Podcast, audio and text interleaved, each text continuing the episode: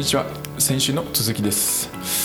先週また盛り上がりましたね。そうですね。なんかどんどん後半に向けて盛り上がってくる感じがしましたね。そうですね。で、うん。このままいくとまあそのあの理想なうん。理想な会社は経営者を必要としないということででも岸さんがそのじゃあそもそも理想な会社とはとかっていう話をしたくて、はい気になりました。会社組織っていうのはな何を果たすためにあるのかとかっていうで僕はどんどんそういうこうなんかこうモラルの話だったり価値観の話とかってなりそうなんでその前に経営者に向いてる人ってどんな人なのかなっていう。うん。そうですね。テーマにより近いところから一回話してみま話ししょうか。てみようかなと思ってます。はい。コントラスト、コントラスト。うん、はい、経営に経営者に向いている人。ハンサリさんはどんな人だと思いますか？どんな人ですかね？そうですね。なんかそのやっぱ持ってる経営者像がだいぶ違ったのでなんか違う人物像が 上がりそうな気はしますね。うん。僕はやっぱりその2回目の話でもちょっと触れましたけど理想の会社っていうのが世にない以上より良い状態を目指すためにどうしてもその経営者の持ってるカードとかその人の持っているカリスマとか、まあ、その人ならではの何かプラスアルファの部分を発揮できる必要があると思うのでそういう意味でどんな人が向いてるかっていうとやっぱりカリスマがある人とか強いビジョンを持ってる人とかそういう人が向いてるんじゃないのかなっていうのは思いました。ビジョン、まあ、もしその経営者の一番重要な役割はそのビジョンを描く、うん。まあ、ビジョンを描いてあるいはそのビジョンをあのスタッフに伝えるとか、うん。その具具現化というか具体化していくっていうことであればやっぱそのまず言語化っていう能力が一番重要なのかなと思うんですよね。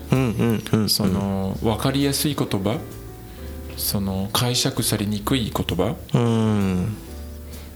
で会社が何をどこどこを目指していてそそれをどうやってい、えーいくのか。うん。という、まあ、コミュニケーションじゃないんですけどでもやっぱそのそれを伝える力っていうのが結構必要だなと思うんですよね。必要ですね。だからそれは結構カリスマに近いものもあるのかなっていう気もしますけど。なるほど。カリスマ、まあ、カリスマは広い言葉ですからね、まあ、でもそのハンサリさんが言う伝える力が強い人っていうのはやっぱりそのカリスマも伝わりやすいですし、まあ、だからその、そうですね。なんだろう。伝えるのが上手い人ってカリスマ感じやすいなとはちょっと思ったという次第でした。あーなるほど。うん。言語化の力。うんまあでも言語化が下手なカリスマもいるんで、まあ、ちょっと難しいですね。逆にそれが多分会社にと一番危険なあの存在っていうのはそういう伝えられないカリスマ性の高い人物。うーん。創業者に割と多そうなイメージはありそうな。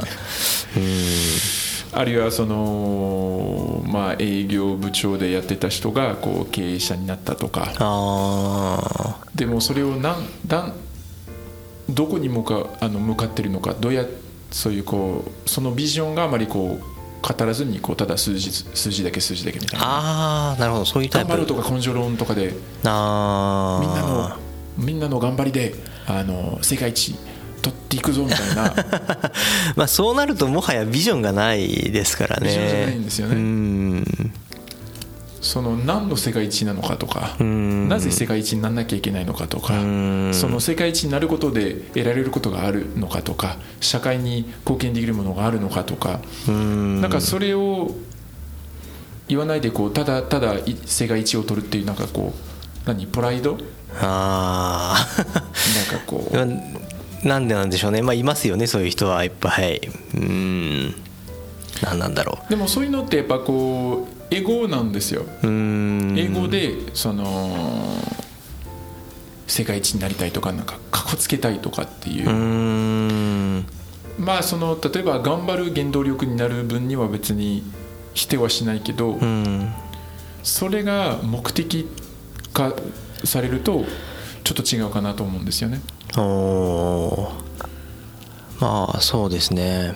そのプライドが僕は別にプライドが必ずしもこう悪いことじゃないと思ってるんですけど、うんうんその負けず嫌いとかね、うんそういうでもその負けず嫌さっていうところは他人に対してものじゃなくて自分にうん。向けてほしいんですよね。はいうんうんうん。自分に負けたくないっていうか、うんっうん。ていうところは全然僕はあの肯定するんですけど。そういう人の方が魅力的ですよね,、まあ、その自分に向けてる人の方が。うん。それに対してプライドを持つ。でも他人よりいいことをしたいっていうのがなんかまあまあまあまああんまりなんだろう道徳上美しいやり方ではないですよね。よね。うん。というのでまあちょっとそのそうですね。経営者が向いてる人。まあ今経営者に向かない人、うん。そういう意味で僕はそういったこう本当にビジョンをはっきりと、えー描ける人。でそれをあのうまくこう伝えられる人っうん。ていうのが非常に重要だと思ってると、そうですね。それは実際そうだと思いますね。僕もそうですね。あとは何が数字とか 数字が苦手じゃないこととか。経営者結構数字苦手な人も多いですよね。なんか任せちゃう人も多い気もまあしますね。しますかね。人によるかなっていう気がしますね。なんか数字大好きだっていう経営者あんまり見たことないですね逆に。あ代表だと。そうですね。でも例えばまあ極端ですけど GAFA はい。多分全員数字がすごい得意なんですよね。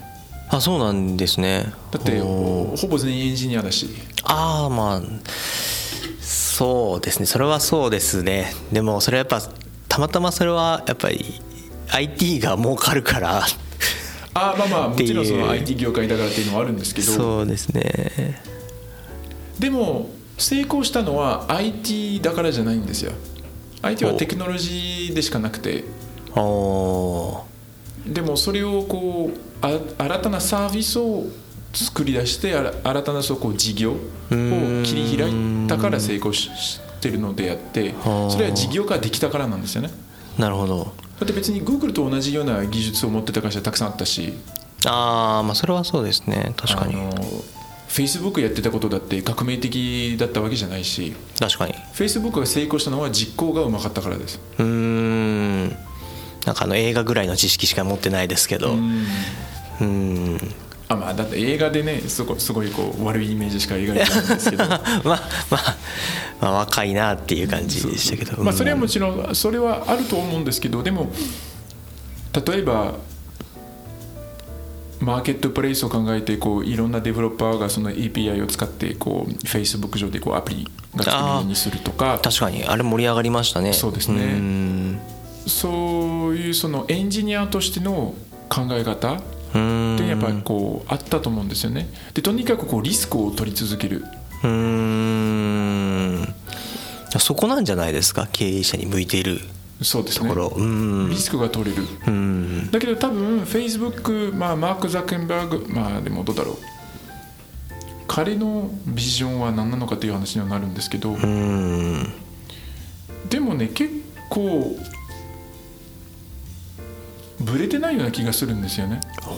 彼の経営の仕方って。あそうなんですね。ブレてないような気がするんですよね。ジェフ・ベゾーズもブレてないしグーグルもブレてないような気がするんですよね。アップルもブレてないんですよね。うーん。というような気がしますけどね。なるほど好きかどうかっていうのはまだ別あまあまあそれはそうですね。まあそれは別としても今上がった企業は僕はちょっとあんまその経営理念とか彼らのビジョンは僕は全然見えてないのでいまいちコメントが難しかったっていう感じですね。 GAFAM の中で言うとアマゾンぐらいですかね。なんかその会社のビジョンが見えるのは。アップルも結構明確じゃないですか？ジョブズがいた頃は見えてた気もしますけど今はじゃあ何を目指してる会社なのかって言われるとなんかちょっと普通に iPhone 作ってる会社だよね ぐらいにしか見えないんですよね。どどうどう思いますか？何をあビジョンとしてる会社？最高のユーザー体験を提供することなんですよね。そうはなってないと思うんですよねなかなか今ってうですかね？なんかまあ、僕はアップルユーザーなんであれですけど。あーまあじゃあアップルユーザーがそう思ってるなら全然。そっか信信者がそう思えてるならいいと思います。なんかその昔はなんか細かい一個一個にそういうものを感じたんですよね、まあ、僕アップルユーザーじゃないんでお前が知らないだけ俺が知らないだけってことかもしれないんですけどジョブズが生きてた頃はなんかすごいそういう体験を大事にしてる感じがファンじゃない人間にも伝わってきてたんですよね。あの箱もそうですけど。だからそういう新しい何かがないなとはちょっと思ってました。ああなるほど。僕は結構そのアップルで何が好きかっていうと妥協しないのとあのなんだろう。まあそこはもう本当にマイクロソフトまあもう対照的なんですけどうんうん。あの一つの正解を持ってるんですね彼らは。だから UI とか UX もそうなんですけどあの柔軟性がそこまでないんですよね。なぜかっていうと彼らがその思っている理想な UX ユーザー体験があってそれだけひたすら作るんです。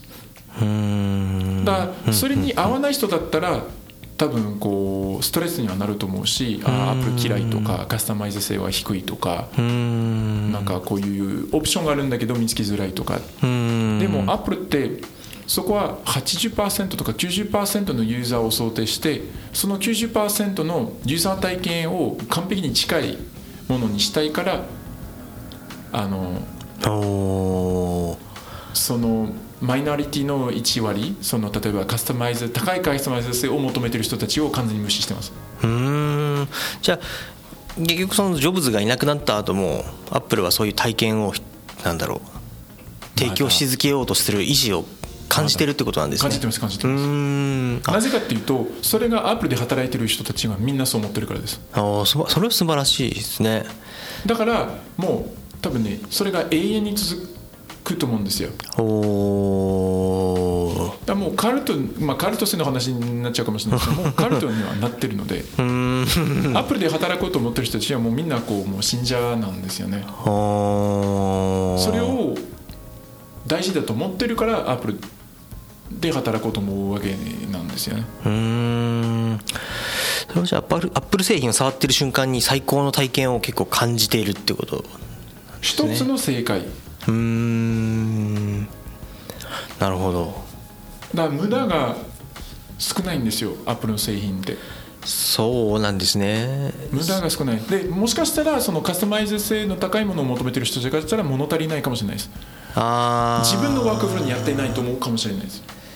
ああなるほど。はそういう意味ではもうワークフローはこれだから。ああなるほどな。それはそうかもしれないそう。それが納得いかないんだったら、まあ、違うものを使ってっていう。でもそのそれを決めてるからあのそれをこう作り込めるんですよね。うんうんうんうんうん。だっていらないものもいらないものいらないから正しいと思ってるものだけひたすらそれを作るっていう、その正しいって誰が決めてるんですかね今だとまあ、それがあの UX デザイナーとかですかねその。うん。UX デザイナーも複数いるじゃないですかきっと、なその中でどうやってその会社としての一つのメッセージをどうやって維持し続けているのかはちょっと気になりますね。ちょっと話脱線しますけど、あーそこは多分どうでしょうね。へえなんかちょっとアップルファンを集めてその辺の話を聞いてみたい、そうですですね。なんんでしょうね。なんか手段手段コレクティブインテリジェンスって言うんですけど、手段的知能みたい知恵みたいなのがあるんですかね。あるんですかねなんかわかんないですけど。そうなんか今こうやって話を聞くとなんかすごく興味が湧くんですよ、うん。アップル製品使いたいなって。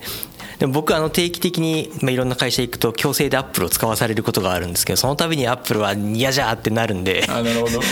まあ水コープの時も多分パソコンが、ね。はい、Mac で。誰も使ってないですけどね。あそうなんですね。支給されたのが Mac で,、でサイバーエージェントの時も Mac だったんですけどうわあ Mac 嫌だなと思いながら毎日触ってたんですけどあそんなになんかそうキーワードは逆ですね。キーワードは基本マイクロソフトなんですよね。ああそうなんですねなのでただ僕はどうしてもそこが譲れないところで 僕は Mac しか好き嫌いはありますからね、まあ、そういう意味ででもそのアップルのそういうコンセプチュアルな話を聞くとなんなんか興味は湧きますね、うん。製品触ってより理解したいなとはちょっと思いましたけど。うん。だそこは本当に彼らが思っている理想な UX に合ってない人は辛いと思うんですよ。うん。なるほど、まあ、それはそう思いました。うん。僕は結構カスタマイズしたい派なんで。僕は全く興味がないんですよカスタマイズに。うん。僕は生産性とかパフォーマンスとかそのこう気持ちよさだからそれならもう全然自分のこうワークフローを変えてもいいと思ってまうす、ん。で1個だけ覚えていけばあとはすごくこうなんだろう生産性が上がるというかというところ。で、まあ、ちょっとかなり脱ちょっと脱線しちゃいましたね。してきたんであのどういう人が経営者に向いてるかでしたね。でまあ ITGAFAM はそういう割と経営方針がそういう意味では僕は結構ぶれてないなっていうああそうなんですね。っていう一例でまあアップルでしたそうですね。うん。でそれが結構ね一時あの良い経営者はみんなエンジニアだって思ってた時期があります。あーまあ実際そういう例が多いですからね。まあ IT は新しいからなんですけどうん。昔に比べれば。数字に強いから。うん。まあそのなんだろう。ある意味こうそ組織作りとかリソースの配分ってプログラマーだったら当たり前のようにこうやんなきゃいけないじゃないですか。うん。ソフトウェアを構築する。そのいろんなパーツをあの組み合わせる。うんその組み合わせることでどういう問題があるかとか確かに。あとテクニカルデプトですね。技術的負債。うん。そのその設計を作る、まあ、をすることであのできるとここととできないこととかそういう概念も持っているからうん。なんか結構組織作りとあの近いところがあると思うんですよね。そうですね。結構共通点を感じます。日本だと結構どうなんですかね。エンジニア出身の経営者って多い少ないですよね。少ないですよね。少少ないんですよね。そう思って。あだから。グローバルな展開とかいやまあまあそこは分かんないです。うーん。そういうところなんですかね。これはちょっと生存者バイアスがかかってるのであまり合理的な話じゃないかもしれないんですけど、うん、まあでも生存者バイアスには意味があってそういうバイアスが生まれてますからね,、まあそうですね。統計的にも。統計的うんにそうですね、まあ、あとは必要なことだと、まあ、リスクですね。そのリスク。うん。ああ適当そうですね。適当なリスクが取れる。それはめっちゃ話さっき聞いてて思いました。大事なことだなって。うん。まあ経営者に向いてるかどうかというよりは成果を出すためにおいて非常に重要なんですよね。多分多くの人がリスクってジャッジをする前にリスクだっていう理由で選択肢から除外しちゃうそうですね。んですよね。でもその先にはあんまりその成功ってないからちゃんとリスクの中にてかリスクをこリスクを超えてちゃんと成功をつかみにいけるかどうかっていう判断ができるかどうかっていうのは成功においてすごく重要だと思うので、まあ、組織をちゃんと成功に導くっていう意味ではすごく大事な能力なのかなってそうですね。うん思いました。そのリスクをこうただただ排除するんじゃなくてそれが一つの、まあ、オプション？うん。でそのリスクを取ることに対するメリットとデメリット。そうですね。でそのリスクがじゃあ問題が起きた時のあの実際の損害はどれぐらいなのかとか、んうん。そのリスクがあの起こるそのこう可能性、そうですね。えー何パーセントなのかとかっていうのを多分もっとこうそのなんだろう深掘り、うん。あリスクだからもうそこで排除だそうそうそうそうそうもっと深掘ってで場合によってその例えばここのオプション A がリスキーだからちょっとやめたいんだけどでオプション BCD があるんだけどでまたこう状況が変わってうん。するとこうオプション B と C と D がちょっとこうもっとリスキーになったあるいはもうやってもしょうがないとかっていうことになったりすることはあると思うんですけどそうするとこうやっぱオプション A っていうのが論外だとうん。そのやれることうんがすごいこう少なくなってしまうっていうところもあるうと思うんですね。んそのリスクってこうどうしても相対的に見なきゃいけない。うんだから場合によって今もうリスク取らないとそもそも存続できない可能性がうんあるんですよあね。全然あると思います、うん、そうするとそのリスクが一番少ない。うんあのまあ、ちょっとあの立花明さんの言葉になっちゃうんですけどあのコスパとタイパとリスパっていう 言葉を作ってるんですけど、まあ、コスパはみんな使うんですけど、はいコストパフォーマンスですよね、コストパフォーマンスというのは同じ、えー、とコストをかけた時に、えー、と得られることが多い方が有利だっていうのがうん。コストパフォーマンスなんいですよね。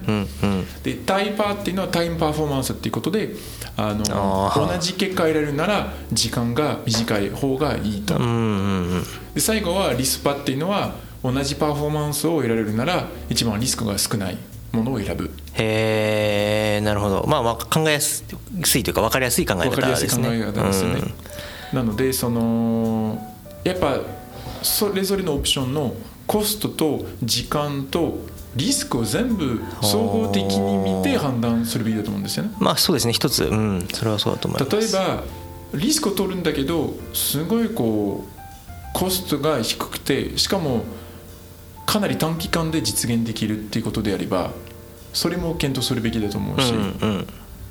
まあ、そうですねそれはもう普通にやった方がいいことですね。それを確かにそのちゃんとリスクもそういう計算に含めてやれるかどうかっていうのは大事だと思いますけどまあみんなやってそうな気もしますけどね。どっちかというとまあさっき半リさんが言ってたまあリスクまあ僕も言いましたけどリスクっていう単語とかリスクがありそうなものを排除しちゃってか考えないっていうその考えをスキップしちゃうようなのはやっぱ経営者に向かないのかなって気はしますかね。まあ、あとはそうですね決断をしないこともリスクですね。ああそれはそう思います。アクションを起こさないことがリスクだっていう。